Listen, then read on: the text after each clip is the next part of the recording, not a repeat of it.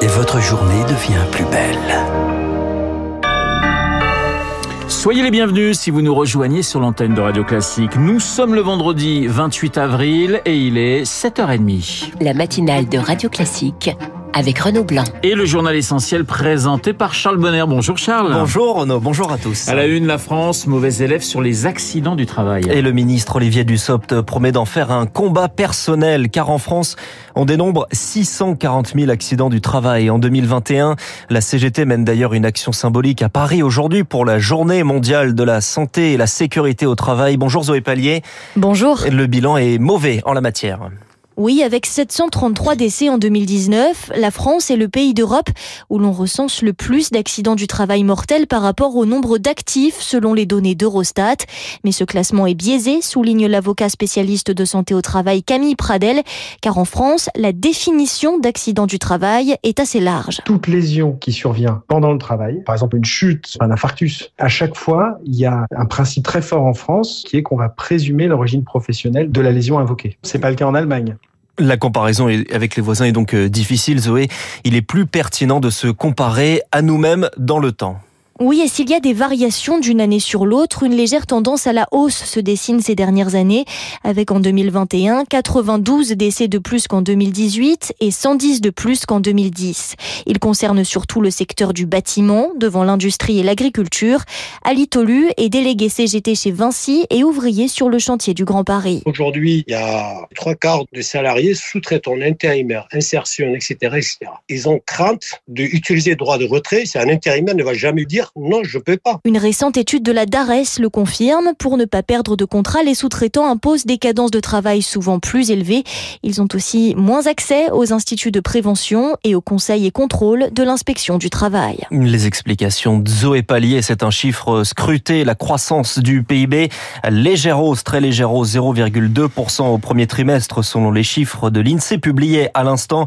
Le ministre de l'économie Bruno Le Maire salue la solidité de l'économie française.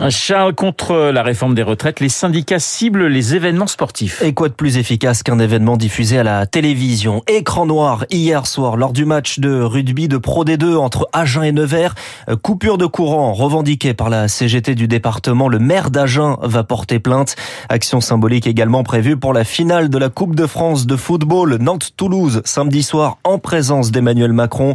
3000 policiers et gendarmes mobilisés autour du Stade de France et des grilles installées devant les virages. Et entre les coupures et les casseroles, les actions se multiplient. Des actions sporadiques en attendant. Le 1er mai, journée de mobilisation. Aujourd'hui, quelques rassemblements, mais peu de ralentissement. Héloïse Weiss. Un trafic plus ou moins normal est attendu aujourd'hui, avec peut-être quelques perturbations très locales. À noter que la branche santé et action sociale de la CGT a déposé plusieurs préavis de grève qui courent jusqu'au 4 mai contre la dégradation du système de santé et pour la revalorisation des salaires. Le principal syndicat d'internes en médecine appelle lui à se mobiliser ce vendredi, mais pour dénoncer leurs conditions de travail dans les hôpitaux. Le point d'orgue de ce week-end prolongé, c'est bien sûr le 1er mai. Lundi, selon une note des services des renseignements territoriaux consultés par plusieurs médias, 100 000 personnes sont attendues dans le cortège parisien. Le trafic aérien s'annonce très perturbé avec 33% des vols annulés dans les grands aéroports. Et sur le rail aussi, ça risque de coincer avec un appel à la grève de l'intersyndicale à la SNCF. Mais les prévisions de trafic ne sont pas disponibles avant ce week-end. Les drames s'accumulent dans les transports d'Île-de-France. Cinq morts en moins d'un mois, dont deux dans la nuit de mercredi à jeudi. La question dans le métro de la sécurité ressurgit notamment sur la généralisation des portes palières, ces vitres de protection entre le quai et les rails. Difficile à généraliser pour Marc Pellissier, le président de la FNOT Île-de-France, association d'usagers. C'est principalement une question de coût. Hein. C'est de l'ordre de 1 million d'euros par quai à peu près pour équiper en porte-palière. Alors c'est vrai que l'installation des portes palières, c'est des travaux non négligeables avec euh, aussi des interruptions de trafic pour faire ces pauses. Et les vieilles stations ont parfois des quais euh, pas assez solides pour poser les portes, donc il faut d'abord renforcer les quais, ce qui fait euh, des travaux de plusieurs mois, voire plusieurs années. Mais il faut essayer de limiter au maximum les risques et donc ajouter des portes palières, ça peut évidemment être utile. Et ce matin, le trafic est interrompu sur la ligne 6 du métro parisien. Un appel de force ouvrière au droit de retrait. Cela fait suite à un accident samedi sur cette même ligne. Une femme happée par une rame, elle est décédée. Selon le syndicat, le conducteur a passé la nuit en garde à vue. Pratiquement 7h35 sur Radio Classique. C'est un sentiment très largement partagé. Les billets de train sont trop chers. C'est ce que nous apprend un sondage Harris Interactive. Le train, pourtant le moyen de transport privilégié, plus écolo, mais Chloé Sénard, de plus en plus coûteux. Les billets de train ont augmenté de 15% entre mai 2021 et mai 2022 selon l'INSEE. Si vous souhaitez par exemple faire l'aller-retour Paris-Bordeaux entre ce soir et lundi, vous allez payer plus de 200 euros. Mais il y a moyen de faire des bonnes affaires selon Yves Crozet, économiste spécialisé dans les transports. Si vous prenez votre billet un mois à l'avance pour aller à Bordeaux, vous payez 6 euh, ou 7 centimes le kilomètre. C'est 5 ou 6 fois moins cher qu'un déplacement en voiture si vous prenez l'autoroute. Par contre, si vous prenez votre billet de train au dernier moment, pour aller de Bordeaux à Paris un vendredi soir avant un long week-end, Là, vous allez payer euh, en seconde classe plus de 100 euros et ça sera effectivement très cher. Les billets de train sont aussi plus élevés depuis la fin des restrictions liées à la crise sanitaire, car pendant le Covid-19, entre 2019 et 2020, les prix ont baissé de 6,1% et actuellement, le coût est également impacté par l'inflation énergétique.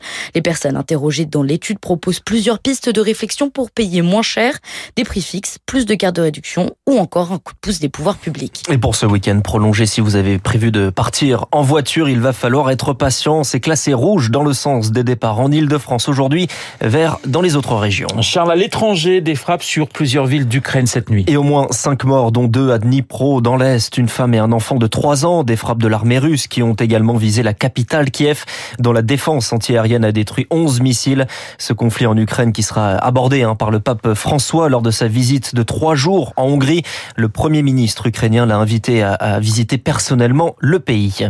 Au Soudan, le cessez-le-feu décidé mardi est prolongé 72 heures de plus. Un arrêt des combats pas réellement respecté. Les bombardements continuent dans la capitale Khartoum. Témoignage sur la situation sur place dans le journal de 8 heures de Julie Droit. Et puis Charles, il y a peu de chances d'échapper à la canicule cet été. L'été sera chaud, trop chaud même. Les prévisions de Météo France dévoilées hier le confirment. Le changement climatique devient une habitude. Mathieu Sorel est climatologue à Météo France les tendances pour les trois prochains mois, à savoir le trimestre mai, juin, juillet, c'est que nous irions vers un scénario plus chaud que la normale. Hein. C'est le scénario le plus probable pour la France et une grande partie de l'Europe, avec une probabilité d'environ 50%. Le scénario conforme au normal a une probabilité de survenir d'environ 30%, alors que le scénario plus froid que la normale a une probabilité de 20%. En revanche, on peut dire qu'il n'y a pas de scénario concernant les précipitations. Mathieu Sorel avec euh, Anaïo et sur la sécheresse, 47 départements sont actuellement en vigilance, en alerte ou en crise. C'est plus que l'an dernier. Et puis euh, Martin Scorsese, on change totalement de sujet. Martin Scorsese dévoile les premières images de son nouveau film. Une bande-annonce dévoilée hier au CinemaCon de Las Vegas. Le film sera présenté en avant-première au Festival de Cannes en mai, sorti en salle en octobre. The Killers of the Flower Moon, l'histoire d'une tribu amérindienne victime de meurtres mystérieux dans les années 20. Martin Scorsese 80 ans, qui associe ces deux acteurs fétiches, Leonardo DiCaprio dans le rôle d'un tueur en série et Robert De Niro dans celui d'un mania du bétail. Ah voilà, je sens que vous avez envie d'aller voir ce film. J'aime beaucoup Martin Scorsese. Mais vous savez pas, finalement vous avez tout à fait raison, c'est pas tout à fait un mauvais choix. Merci Charles, Charles Bonner pour le journal de 7h30 que nous retrouverons à 8h35 pour un prochain point d'actualité. 7h38 sur l'antenne de Radio Classique. Vous parliez dans votre journal d'un été chaud. Eh bien la sécheresse et le manque d'eau se font cruellement sentir dans un département, les Pyrénées-Orientales. Nous serons dans quelques instants avec la présidente du conseil départemental des Pyrénées-Orientales, Hermeline Malher.